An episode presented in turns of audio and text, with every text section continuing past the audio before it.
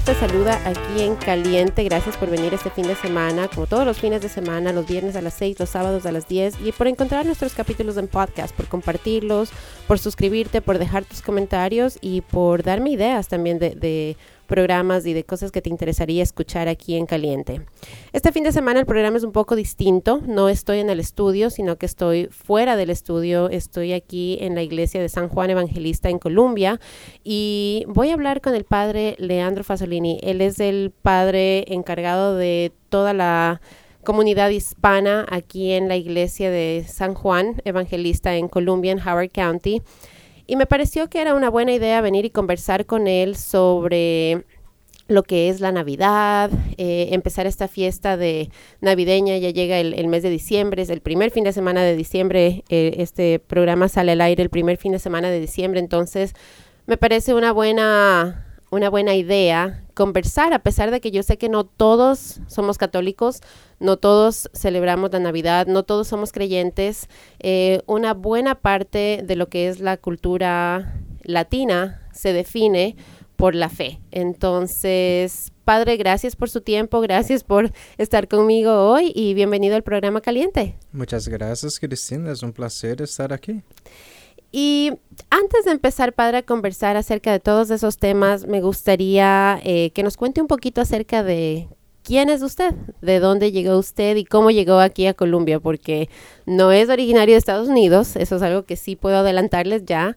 Y su historia nos ha comentado varias veces aquí en la iglesia, parte, parte de su historia, nos ha contado de su familia, nos ha contado de su niñez un poco, entonces eh, me gustaría que nos, que nos cuente en, en un poquito, en un ratito, quién es el padre Leandro. Pues essa é uma pergunta que pues me toca resumir um pouquinho bem. pues imagínate que eu sou de Brasil, um, pero he vivido em Colômbia, em Medellín, durante um ano. Allá aprendi o espanhol e uma vez terminei de estudar filosofia em Brasil, fui enviado a Estados Unidos para estudiar teología y aquí en la Catholic University yo hice pues mis estudios de teología, mi maestría, me gradué todo y en el año de 2010 ah, me ordené como sacerdote. Pero vine a Estados Unidos cuando yo tenía los unos 20 años de edad. Entonces, vine para acá sin hablar una palabra de inglés, o sea, fue algo totalmente radical, un cambio totalmente radical. O sea, nací hablando portugués, en Colombia aprendí el español y en Estados Unidos me tocó aprender el inglés. Pero todo eso, pues Dios va sabiendo cómo hacer las cosas.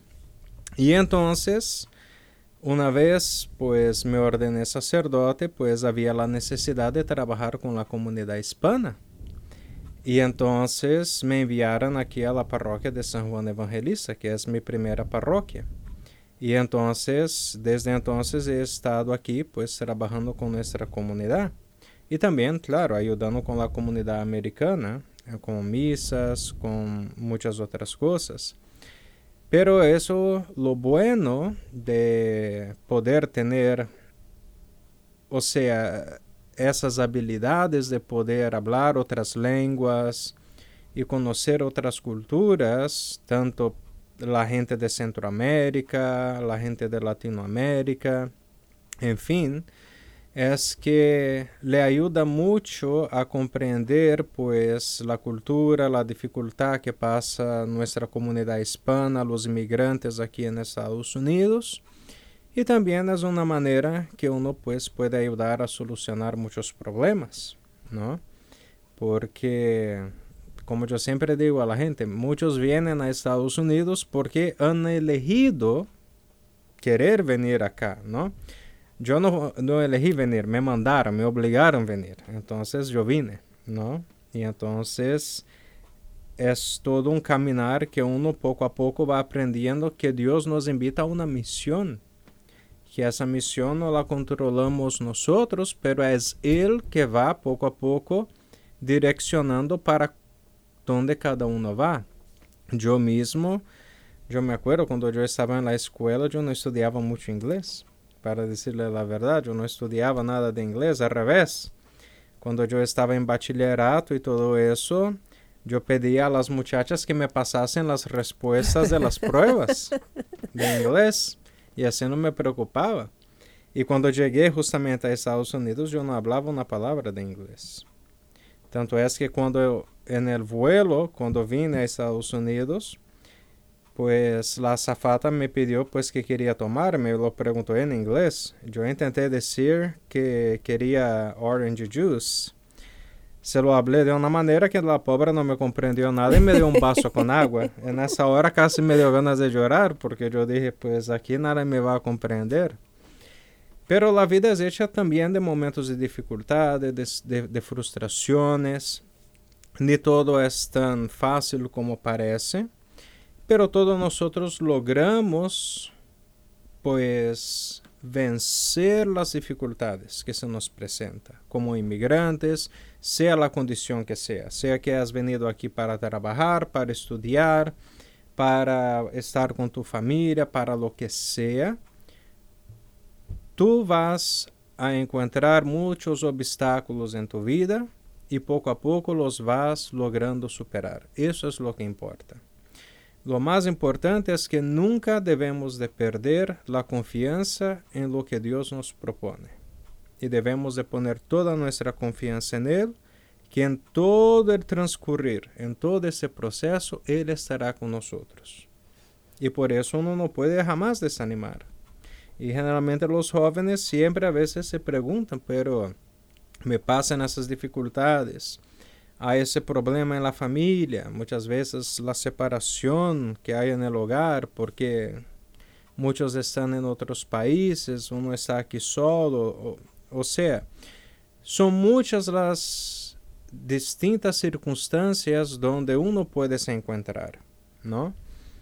Pero siempre uno tiene que saber que Dios siempre tiene su propósito y si nosotros nos ponemos a escuchar cuál es ese propósito, las cosas nos van a hacer sentido. Y nosotros vamos a poder caminar tranquilamente y llegar donde Él quiere que lleguemos. Eso es lo que importa. Por eso hoy estoy aquí. O sea, no es algo que yo pues quise, pero es algo que a mí se me presentó. Entonces, pues por el tiempo que he pasado en Estados Unidos, también me hice ciudadano americano y todo. Pero todo fue un proceso. Ya es gringo entonces, padre. Pues yo ya ni sé qué soy más. O sea, soy brasileño, soy latino, soy gringo, ¿qué soy? O sea, es, una mezcla de todo. Creo que nos convertimos todos en una mezcla ya que venimos a este país.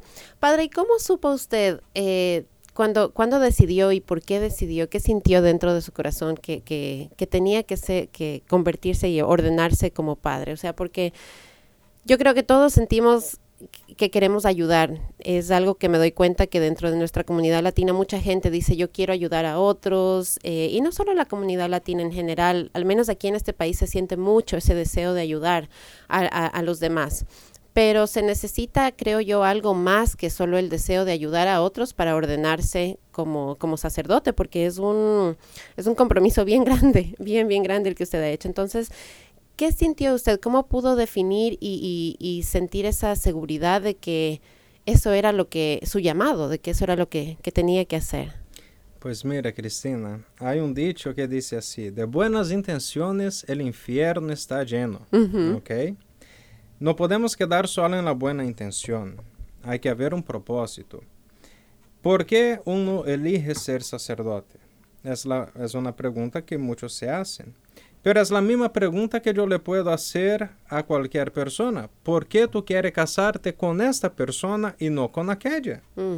¿Cuántos millones de mujeres hay en el mundo? ¿Cuántos millones de hombres hay en el mundo? Y tú elegiste a esta mujer, a este hombre, para casarte con él, con ella. Muy bien. ¿Por qué? Es la misma cuestión. Tanto el sacerdocio como el matrimonio es una vocación, es un llamado.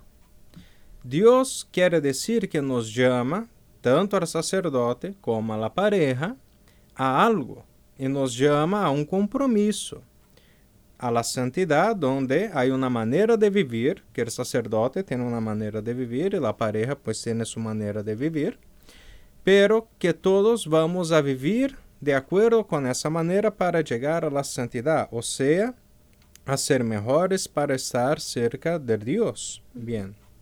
Pero, ¿por qué? O mejor, ¿cuándo se me despertó eso?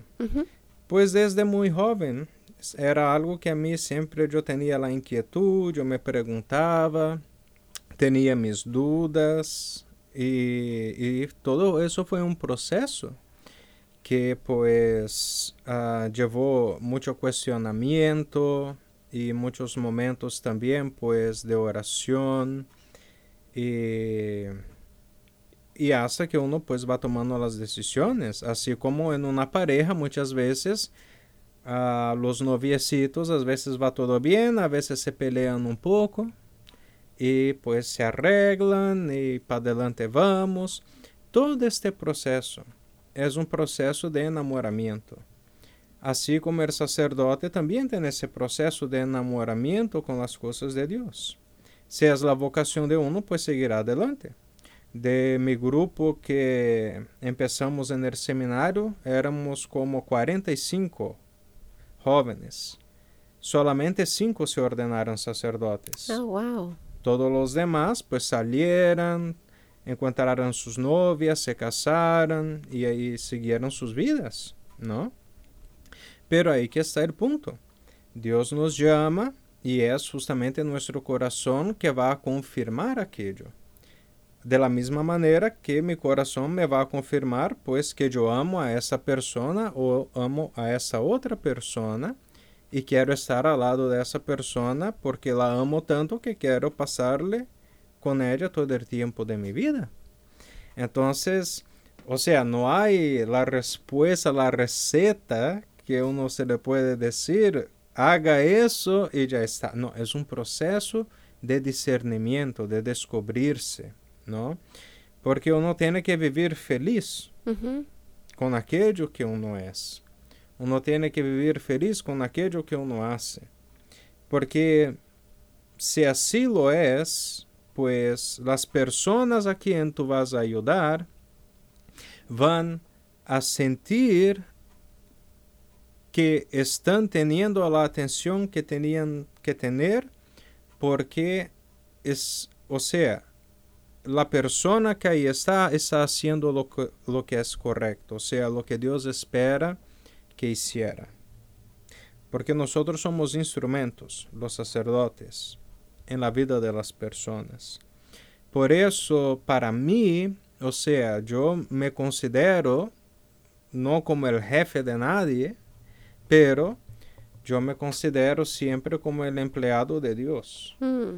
En donde pues es Él que manda y uno pues le toca seguir de acuerdo con la voluntad de Él.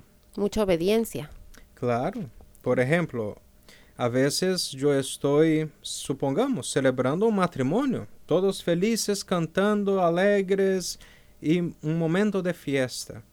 Y de repente yo termino ese matrimonio, suena mi teléfono, padre, te necesitamos en el hospital. El padre va corriendo al hospital, ahí están todos llorando porque alguien que amamos está muriéndose. Mm. Y ahí esa persona pues viene a fallecer. Entonces el sacerdote también tiene que tener un equilibrio emocional muy grande, porque hay contrastes muy grandes en lo que uno vive o mejor, vivencia en la vida de las personas. Y tiene que tener ese autocontrol para poder ayudar a las personas de acuerdo con los momentos que viven en sus vidas, ¿no? O sea, no puedo llegar a, al hospital todo feliz y cantando porque acabé de celebrar una boda mientras alguien se muere, ¿no? Claro. Hay que tener justamente el sentido de que momento es que Dios está pidiendo en que actuemos. Mm. Padre, y una pregunta, no sé, tal vez un poco controversial, no sé, em, Pero ¿por qué la religión católica? Porque hay muchas religiones y eh, ahorita en el mundo en el que vivimos, lastimosamente la religión católica está siendo vista eh, con ojos negativos, digámoslo así, por muchas cosas que han pasado, muchas cosas que han salido a la luz. Entonces, ¿por qué usted se mantiene firme dentro de la religión a pesar de todo de la religión católica, a pesar de todas estas cosas que están pasando? ¿Cómo, cómo logra usted mantener esa, e, e, esa fortaleza eh, en su espíritu y saber que esta es la religión correcta y que estas fallas no definen la religión? Claro, todas las religiones, si miramos, uh, tienen sus normas, sus maneras, sus conductas, o sea, tienen sus principios. Y muchas tienen, claro, sus principios en común y muchas cosas que pues van de acuerdo una con la otra, la manera de mirar el mundo. Pero nosotros, pues los católicos, somos de las iglesias cristianas la más antigua que hay. ¿Ok? Las iglesias más recientes cristianas empezaron a partir básicamente de la reforma, que fueron ahí en, con Lutero y ahí por delante. Pero la iglesia católica antes de eso ya existía, más de 1500 años. Muy bien. El punto es, la iglesia tiene mucha cuestión de la tradición, ¿no? Y hay un dicho que dice, las cosas del palacio van despacio. ¿Por qué? Porque la iglesia no puede adoptar cambios de acuerdo con el mundo que cambia, al ritmo que el mundo cambia. Porque si la iglesia empieza a cambiar al ritmo que el mundo cambia, deja de ser de Dios y empieza a ser del mundo. Y la iglesia es de Dios y no del mundo. Entonces son dos cosas que la gente tiene que diferenciar. A veces cuestionan la iglesia en muchas cosas, pero recuerden, la iglesia pertenece a Dios y no al mundo. Bien. Claro, tú me haces una pregunta que va justamente sobre problemas que la iglesia tenga uh, enfrentado, que son la cuestión de abusos sexuales de niños y todo eso. Claro, pero todo eso son problemas que con la gracia de Dios la iglesia, el Papa Francisco, pues salieran a la luz y se fueran arreglando, porque no es solamente en la iglesia católica que pasa eso, en cualquier institución pasa eso.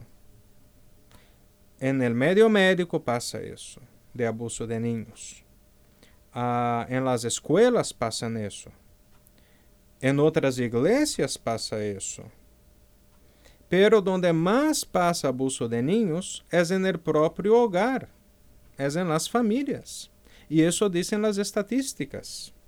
No me la invento yo, miren las estadísticas, busquen en internet, Google it, como dicen. sí. Y van a ver las estadísticas.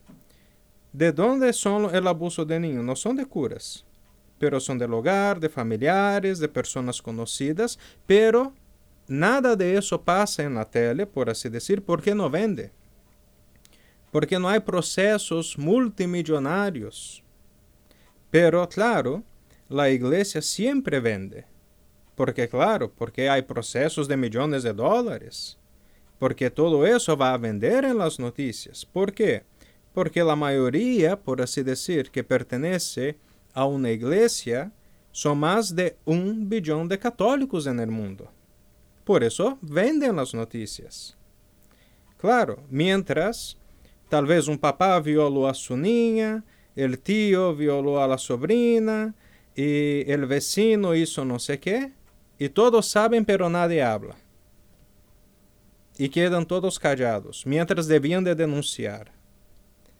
Y es eso lo que la iglesia ha buscado hacer, crear conciencia tanto es que todos los que sirven en la iglesia son obligados, tienen que hacer un curso justamente de protección de niños antes de querer ayudar en la iglesia, para que sepan las normas que tienen que hacer para reportar si se dan cuenta de que algo pasa, de que un niño está en peligro todo eso fue sido implantado para justamente arreglar esos problemas que la iglesia haya vivido de los escándalos de abusos sexuales. Pero uno también tiene que ser justo. Mira los escándalos que pasó en Hollywood. Sí, cierto. Claro, y eso me pareció muy interesante que hicieran una película eh, un año anterior donde, ahora se me fue el nombre de la película, donde ganó el Oscar justamente porque se decía algo de, de, de la iglesia, de los abusos y no sé qué, muy bien. En el año siguiente explotó en el propio Hollywood los directores que abusaban de los demás y todo eso, para que uno vea que eso no es un problema de la iglesia solamente, pero es un problema de toda la sociedad. Por eso, la iglesia está haciendo su parte en arreglar eso. Pero, si los papás no son responsables en cuidar a sus propios niños y los dejan sueltos por ahí, ¿qué usted pide que pasa? ¿O qué oportunidades tú estás dejando que pasa? Si tú no miras bien con quién deja tus hijos y no te fijas, pues todo eso igualmente. Tú estás creando oportunidades para que cosas vengan a pasar. Un padre una madre tiene que ser responsables. Pero no solamente eso, debemos educar a los propios hijos e hijas justamente sobre esa cuestión, porque si algo les pasa, para que ellos no tengan miedo de reportarlo, para que jamás se callen. Una persona que fue abusada sexualmente tiene que hacer su reporte para evitar que otras personas se, se cambien en víctimas y que cosas sigan pasando.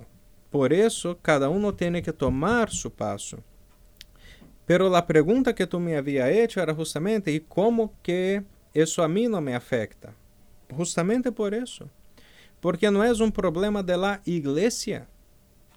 Es un problema que hay en el mundo. Pero cada uno tiene que hacer su parte para arreglar.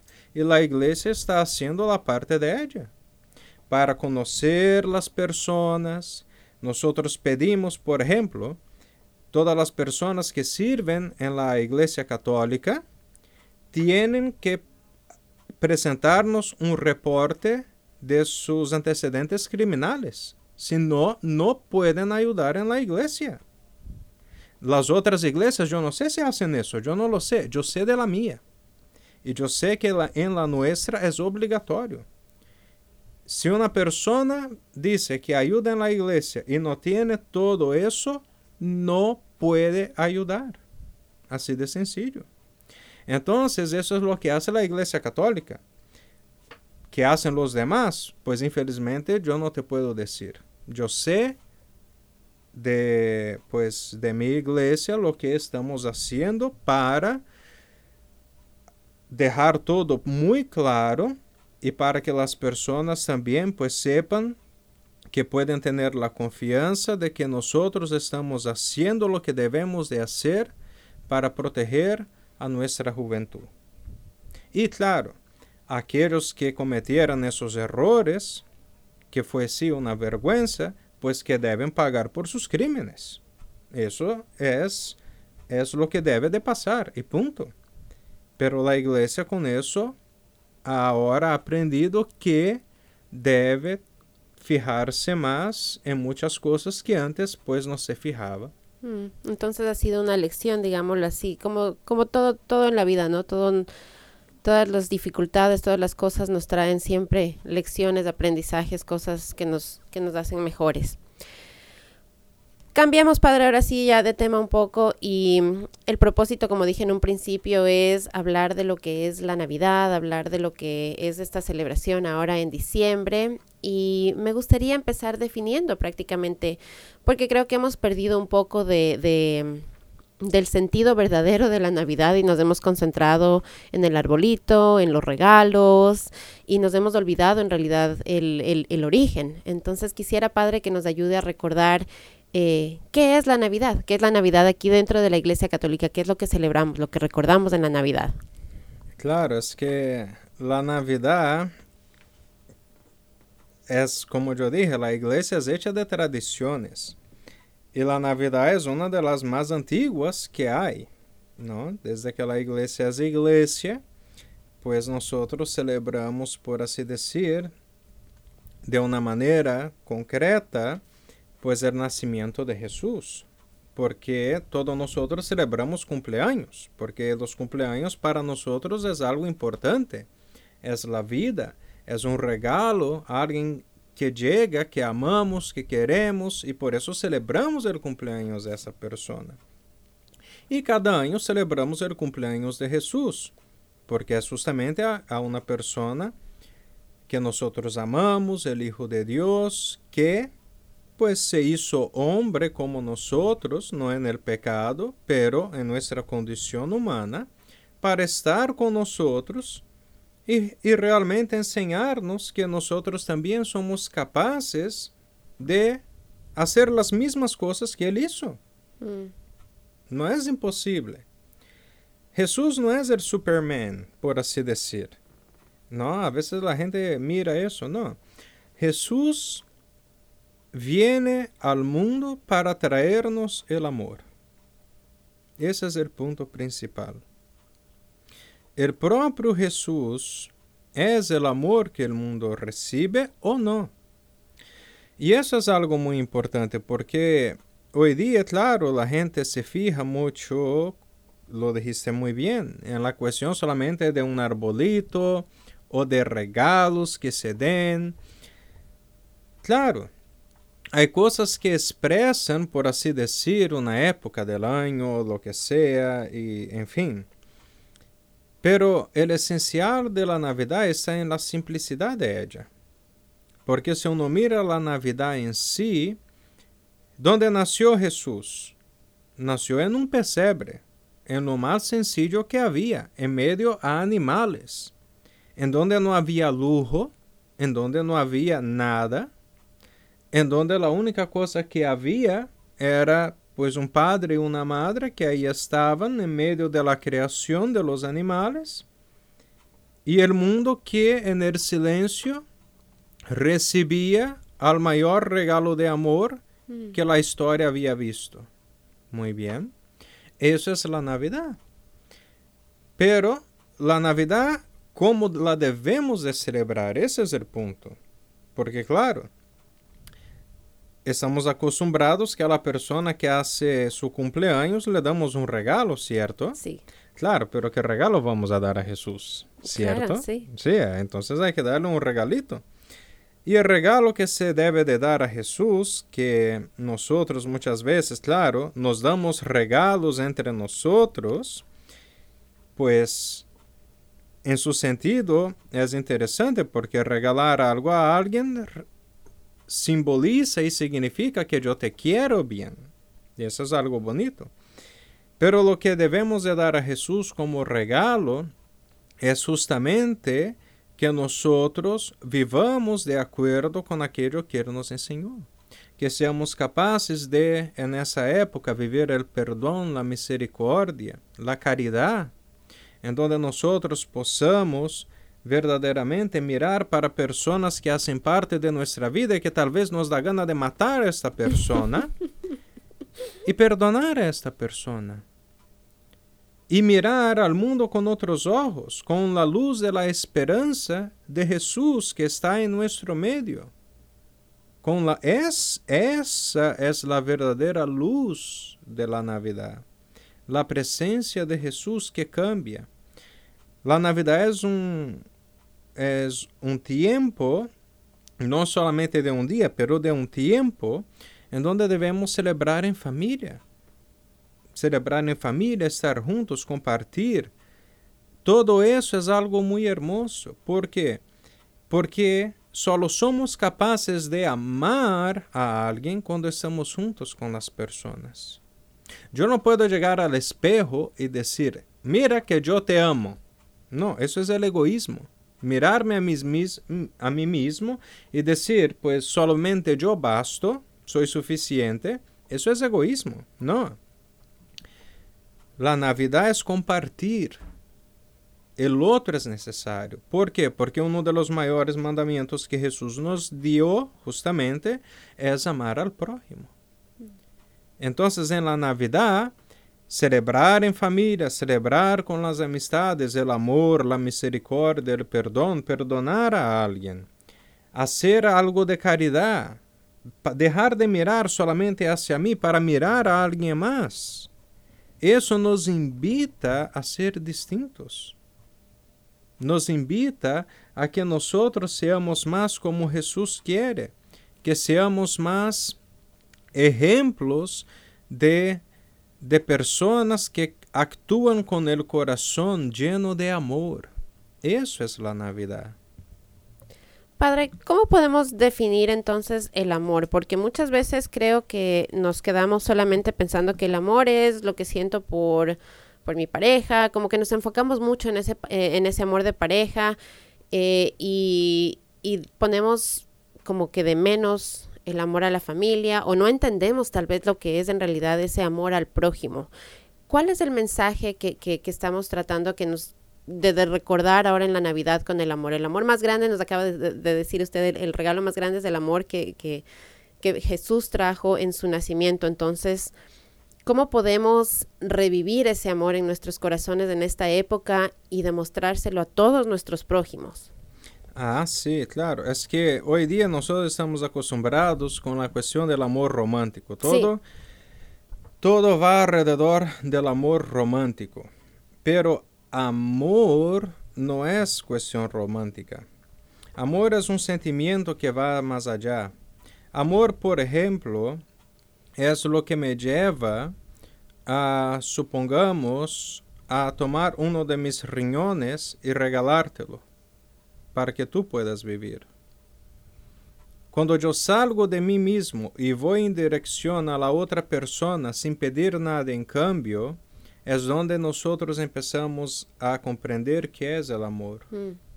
El amor es la entrega de algo de uno que es hecho con todo el corazón por comprender que quiero el bien y lo hago justamente porque me siento bien en hacerlo.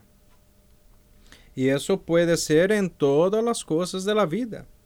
Puede ser, por ejemplo, que claro, ahora en Navidad nosotros decimos, pues claro, vamos a, a, buscar ayudar a la gente que en esa Navidad pues no va a ganar ningún regalo y así por delante. Pues muy bien, me parece algo muy bonito, muy interesante. Pero si nosotros realmente amamos a las personas, no, no lo haremos una vez al año. Lo haremos cada día, lo haremos siempre. ¿Ves? Y eso es algo muy interesante, porque para nosotros, si nosotros ponemos siempre el material en primer lugar, nunca seremos capaces de amar verdaderamente. Mm. Si nosotros solamente pensamos que amar significa ser románticos, entonces nosotros nunca vamos a amar de verdad. Porque el amor no significa romantismo. El amor significa la entrega completa de uno para un bien mayor. Hmm. Padre, habló usted también de misericordia. Yo no sé si todos entendemos bien lo que es la misericordia. Eh, ¿Nos puede explicar un poquito qué es misericordia y cómo la podemos practicar? Imagínate tú que, por ejemplo, rompí la ventana de mi vecino. ¿Ok? -oh. rompí la ventana de mi vecino. Y entonces, pues mi vecino pues vino y pues vino en dirección a mí para hablarme conmigo. La primera cosa es, yo sé que estoy equivocado, ¿cierto? Sí.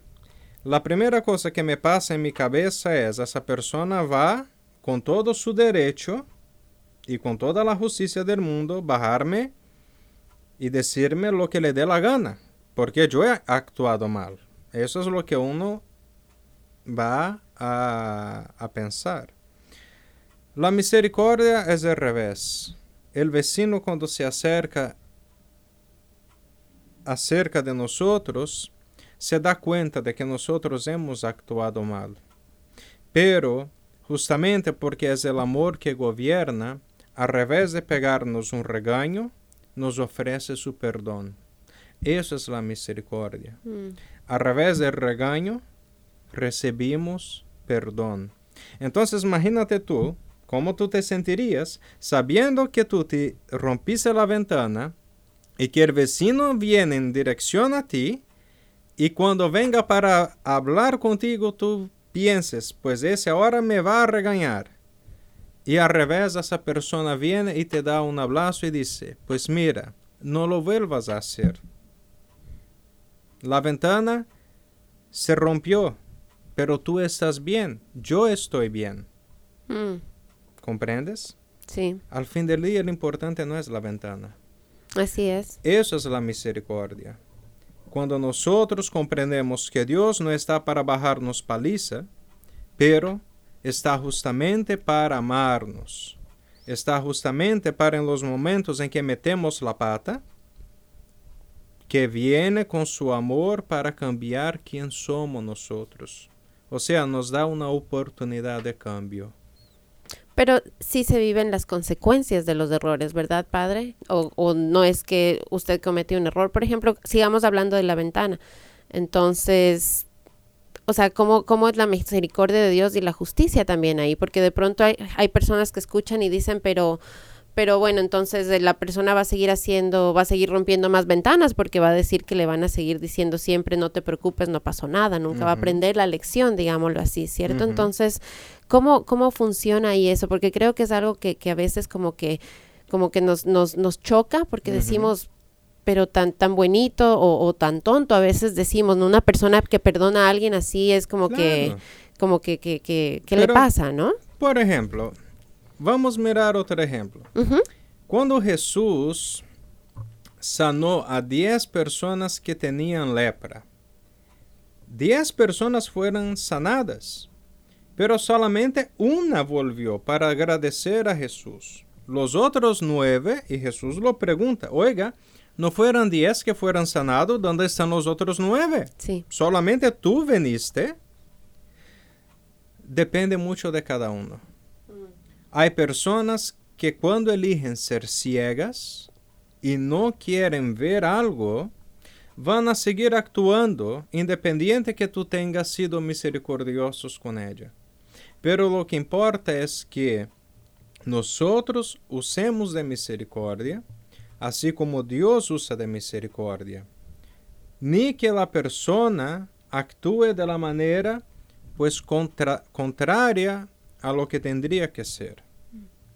Por ejemplo, en la justicia, claro, yo te perdono que has ro- rompido la ventana, pero tú por la justicia, ¿qué tendrías que hacer por lo menos? Pues volver a arreglarla, ¿cierto? claro, a- por lo menos pagar por, por los- ¿Cierto? el costo, ajá. Claro, no tengo condiciones de pagar. No pasa nada. Bastando que uno sea el sincero suficiente para decir, pues mira, lo siento mucho, pero me encantaría poder arreglar tu ventana, pero no tengo plata. Pero puedo ayudarte de otra manera. Mm. O pues, en fin, la persona posiblemente le venga a decir, pues sabes qué, mira, tu nobleza en decirme que perdóname, lo siento, ya hace con que la ventana quede paga. Porque eso es el valor de la persona. Lo que estamos hablando aquí es no solamente de carácter personal, pero también sobre el valor que nos damos. Por eso cuando hablamos de misericordia, es justamente lo que yo debo de actuar con el otro. Porque es como Dios actúa conmigo. Pero hay las personas que son desagradecidas. Por eso que yo siempre digo, no existe peor cosa en la vida que una persona desagradecida. No existe. Debemos siempre de ser agradecidos. Una persona desagradecida es una persona amargada. Es una persona que en la soledad de su propia existencia no ha comprendido el sentido de la palabra amor. Mm. No ha podido encontrarla en su vida todavía. Y vive, o sea, camina por las calles del mundo, pero sin saber para dónde ir. Camina por caminar, pero sin una destinación. Y eso Dios no quiere de nosotros, porque Él nos presenta un camino y nos invita a seguir ese camino y a hacer camino de la misericordia, del amor. Padre, otra cosa que nos dijo que la Navidad nos está recordando es el perdón. Y yo creo que el perdón es uno de esos que se nos hace bien difícil también entender a veces porque decimos, eh, yo perdono, pero yo no olvido, o entendemos a veces que perdonar quiere decir entonces eh, seguir en ciertas cosas que te perdono, sigamos, por ejemplo, en una relación eh, matrimonial en la que existen golpes, es abusiva, hay muchas veces que digo, ok, yo te perdono y seguimos con la relación eh, o, a veces decimos, no puedo perdonar a alguien, me duele mucho lo que me hace. ¿Cómo entendemos el perdón? Hay tantas cosas eh, en las que podemos aplicar el, perdón, cosas pequeñas, cosas grandes y tantas situaciones. ¿Cómo podemos en realidad definir el perdón y cómo podemos perdonar en esta época de Navidad a las personas que nos han lastimado? Ok. La primera cosa es que pues que no se asusten con la respuesta. El perdón no es fácil. Mm. El perdón cuesta. Porque todo lo que nos hiere, nos deja una herida, nos marca, deja las consecuencias en nosotros. Y perdonar no significa borrar o olvidarse. No, perdón no es amnesia. ¿Ok? No. Perdonar significa que yo, por más daño que tú me haga hecho en eso, yo no voy a usar de venganza contigo, no te voy a dar, pagar en la misma moneda, no voy a buscar tu mal, pero al revés, que eso no se vuelva a repetir, que aprendamos de la lección y que sigamos adelante. ¿Por qué? Cuando quiere decir el perdón, quiere, cuando me toca perdonar a alguien, quiere decir que alguien metió la pata y se equivocó por algo. Entonces quiere decir que esa equivocación necesita también de su tiempo para su sanación. Por eso el perdón no es de un día para el otro. Y si fuera de un día para el otro me iba a extrañar mucho. Porque el perdón es un proceso donde día tras día uno va trabajando adentro de su propio corazón cositas poco a poco para que se pueda verdaderamente llegar a un momento y decir, yo no siento rencor, yo no siento nada de mal por lo que esa persona me hizo. Mm. ¿Comprendes? Sí.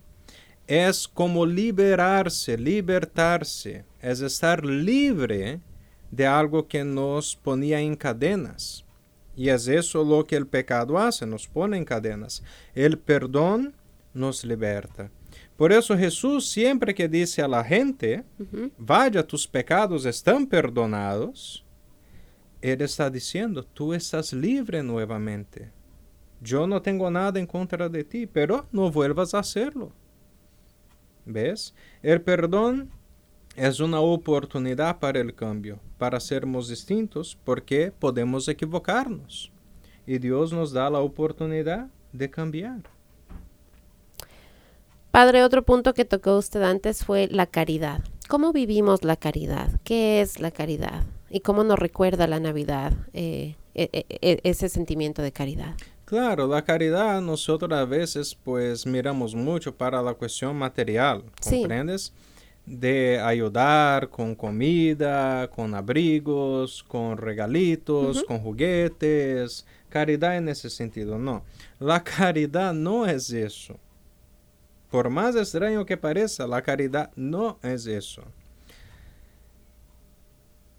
La caridad a cada uno de nosotros viene para hacernos ver el mundo con ojos de generosidad.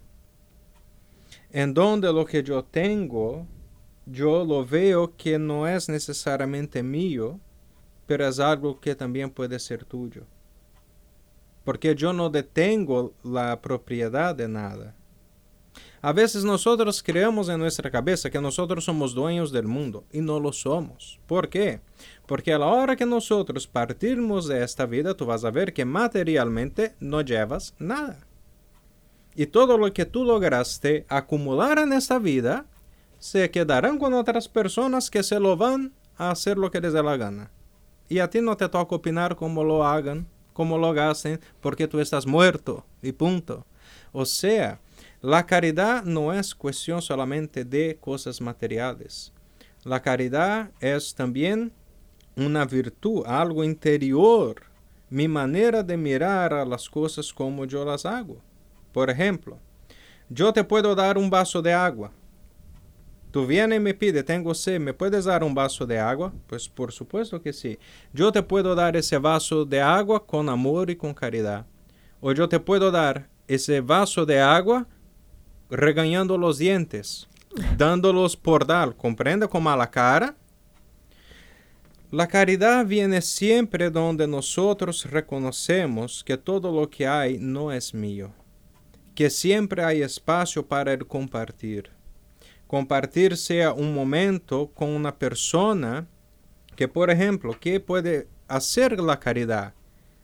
¿Cuántas personas viven solitas? Dime que están tiradas por ahí porque la familia no les va a visitar.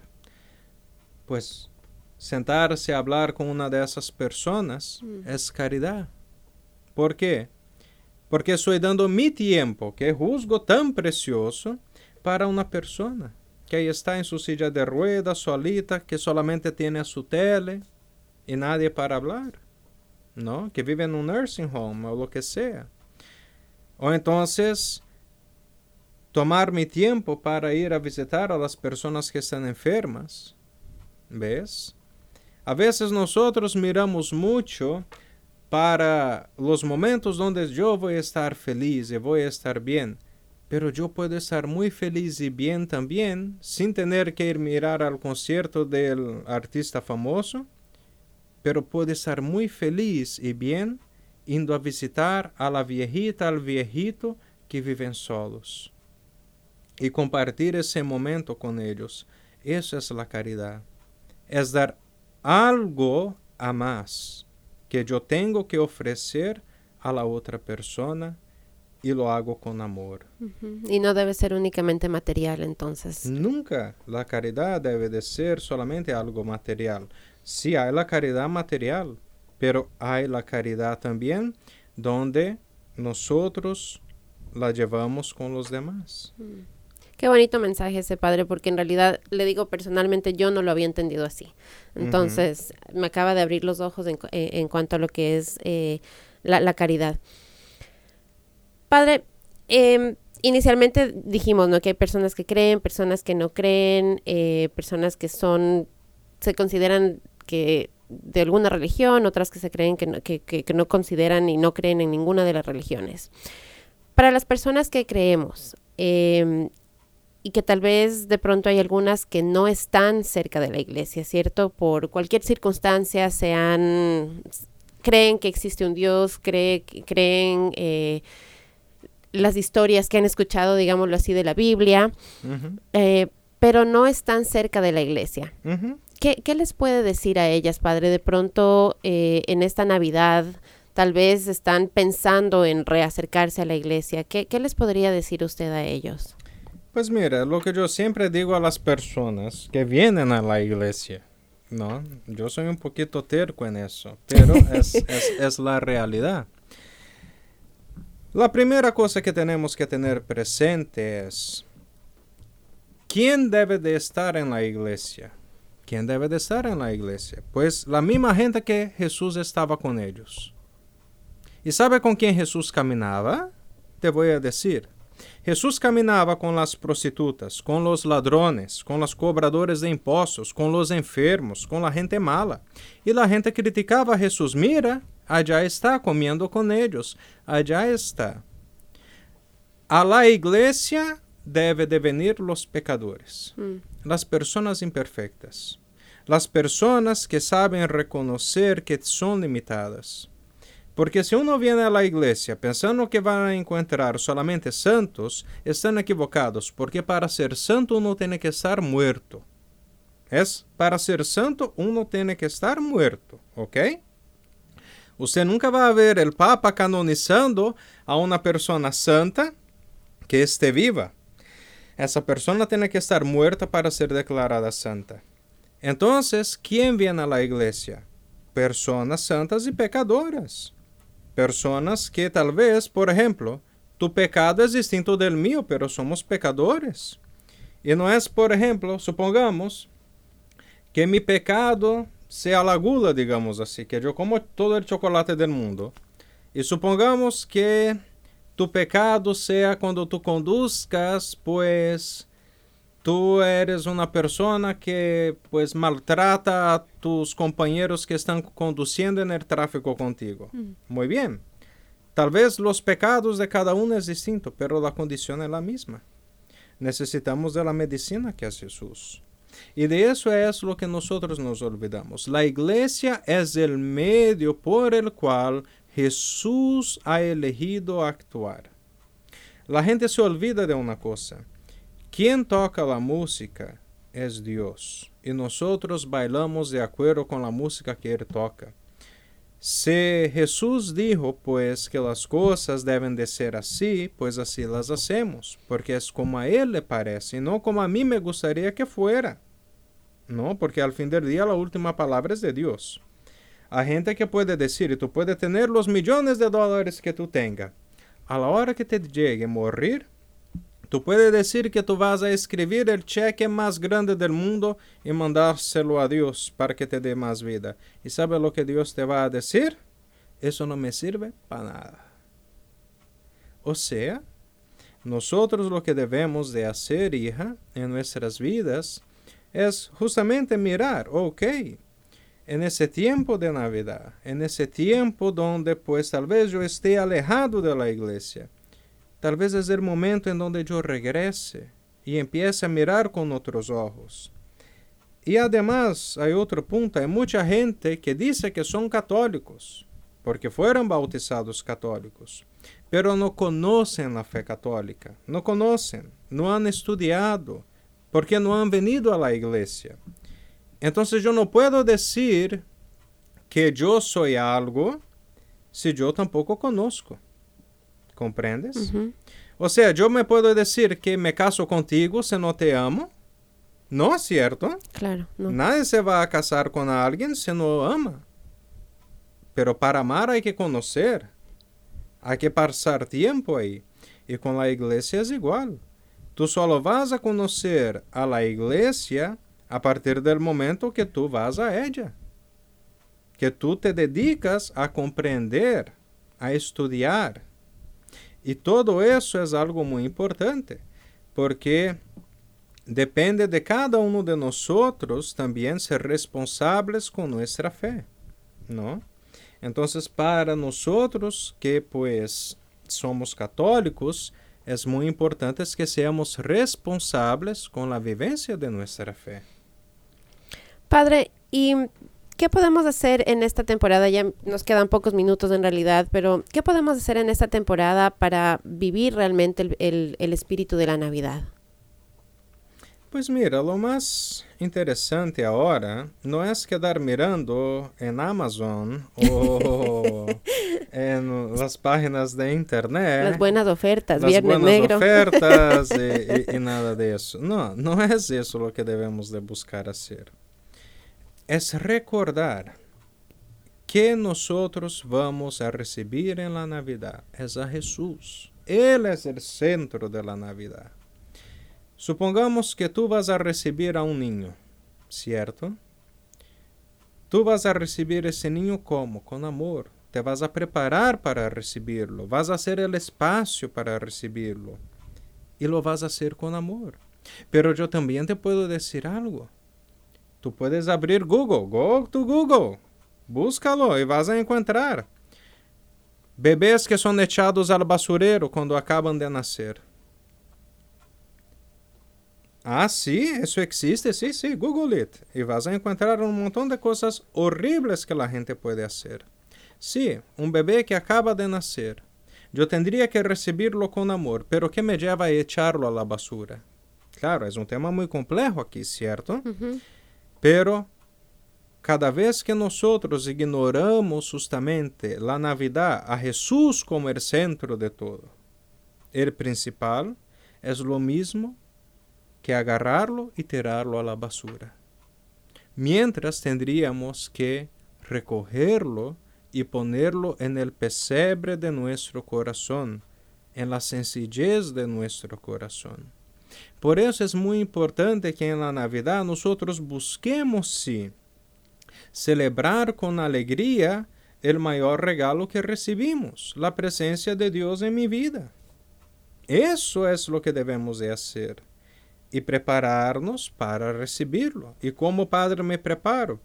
Pues a cada día, haciendo mi examen de conciencia, poniéndome de acuerdo en los propósitos, tal vez de cambiar cosas en mi vida. A veces uno dice, pues para el año nuevo voy a hacer ese propósito, ¿cierto? sí. Claro, dos días después se fue el propósito, ¿no? sí. Pero en nuestra vida no debe de ser así, porque los años pasan y el tiempo que Dios nos regala se nos marcha. Por eso debemos de ser responsables. Y celebrar la Navidad es justamente celebrarla con, con mucha entrega y celebrarla también pues con mucha responsabilidad en donde yo soy el, responsa el responsable por asumir los cambios que tengo que hacer en mi vida y sé que son necesarios.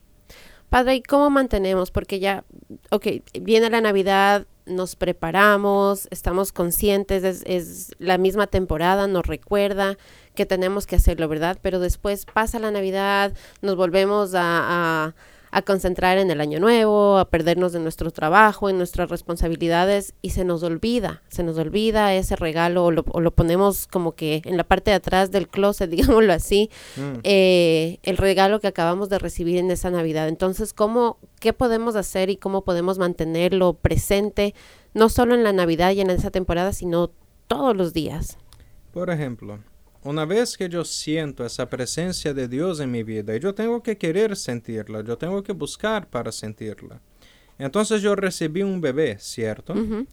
Entonces yo qué hago con ese bebé? Lo pongo en la silla de atrás del carro y me voy al mall por seis horas mientras dejo ahí el bebé tirado. ¿Es así que yo hago?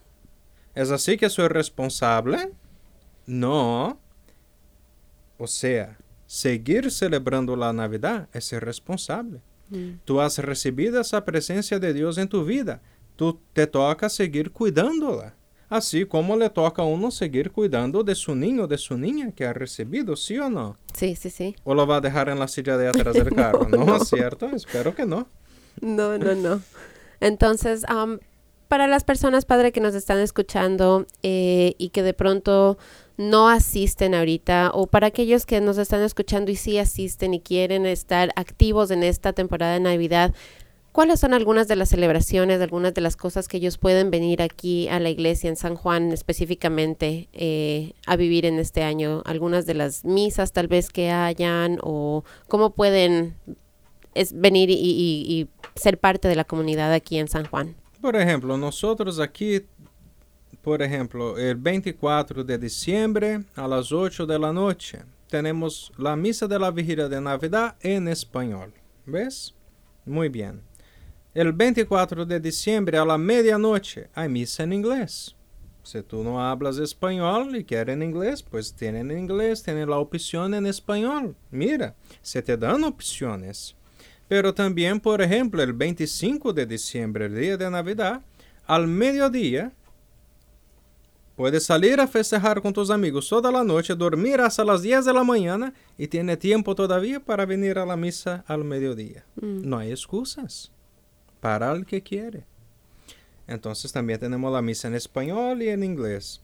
Por ejemplo, el 21 de diciembre, antes de Navidad, vamos a tener las posadas de Navidad, que es una costumbre muy latina, donde cantamos los villancicos, compartimos pues chocolates, ahí ten eh, galletas, un momento para compartir en comunidad. Será el 21 de diciembre ahora a las 8 de la noche. Pues muy bien. Entonces, hay los momentos de celebraciones donde pues la comunidad se reúne para celebrar. Y son en esos momentos donde pues yo tengo que estar presente, en donde pues yo tengo que moverme, ¿cierto? Y decir, no, eso depende de mí, hacer mi parte. Y padre, en general, si digamos alguien está en esta temporada, va a estar lejos, van a ir a visitar familia en otras partes, pero después quisieran acercarse, viven aquí en el área y después quisieran acercarse y empezar a, a venir aquí constantemente. ¿Cuándo son los horarios de misa o cuándo pueden venir y, y empezar a, a participar? Pues mira, nosotros tenemos todos los miércoles a las 7 de la noche misa en español durante la semana. Entonces, durante la semana tenemos misa en español. Los sábados, todos los sábados a las 7 de la noche tenemos misa en español. Todos los domingos a las 9 de la mañana tenemos misa en español. Y todos los domingos a las 12 de la tarde tenemos misa en español. Eso es lo que tenemos, pero después tenemos muchos otros programas donde la gente pues puede participar, conocer más sobre la fe, involucrarse y así por delante, ¿no?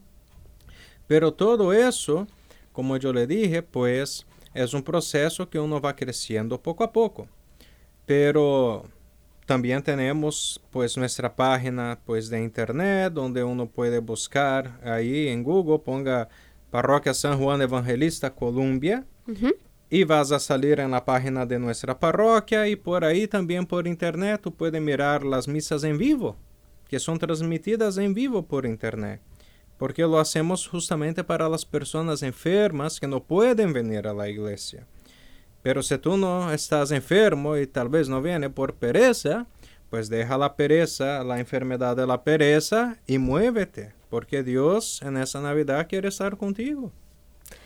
Padre, muchas gracias por su tiempo, gracias por conversar conmigo hoy. Em, si es que la gente quisiera comunicarse con usted, ¿cuál es la mejor manera en la que lo pueden contactar? Pues muchas gracias, Cristina, por ese momento que pues nos has dado para compartir, ¿no? Para hablar sobre la Navidad. Pues la mejor manera que las personas pues quieren pues hablar conmigo, pues pueden llamar a la oficina y apuntar una cita. Ah, el número de teléfono de la parroquia es el a 410-964-1425. Ok, estamos aquí en Wild Lake, en el Interfaith Center. Entonces uno también puede venir personalmente aquí. Estamos adelante del Wild Lake High School, ¿no? Pero ese es el teléfono de la parroquia, ¿no? Y también por medio de la internet, donde a través de nuestra página de internet pueden pues también comunicarse con nosotros por email y así por delante. Padre, le agradezco nuevamente por su tiempo y usualmente yo cierro el programa dando un mensaje, recordándoles dónde encontrarnos y todo lo demás, pero hoy quisiera que usted cierre el programa y quisiera que nos deje a todos con un, con un mensaje, un mensaje para esta temporada y un mensaje que, que nos ilumine en realidad y nos, nos, nos dé luz en esta temporada de Navidad. Pues muy bien, entonces pues vamos a agradecer entonces en primer lugar por el regalo de la vida que el Señor nos concede, agradecer por el regalo que es Jesús en nuestras vidas y que nosotros ahora lo recibimos en Navidad. Y pensamos que en nuestros corazones el Señor siempre nos ayude a ver con ojos de misericordia a nuestros hermanos y hermanas, para que possamos ser mais amáveis e ser mais justos com eles. Porque solamente assim vamos a viver justamente aquilo que Jesus quiere que vivamos y lo podamos imitar. Entonces, muchas bendiciones a cada uno de vosotros. Que el Señor les proteja, les guíe y recuerden, vosotros no están solos. Dios siempre camina con nosotros. Gracias, Padre. Gracias a usted, Cristina. Connect with us. We are Dragon Digital Radio.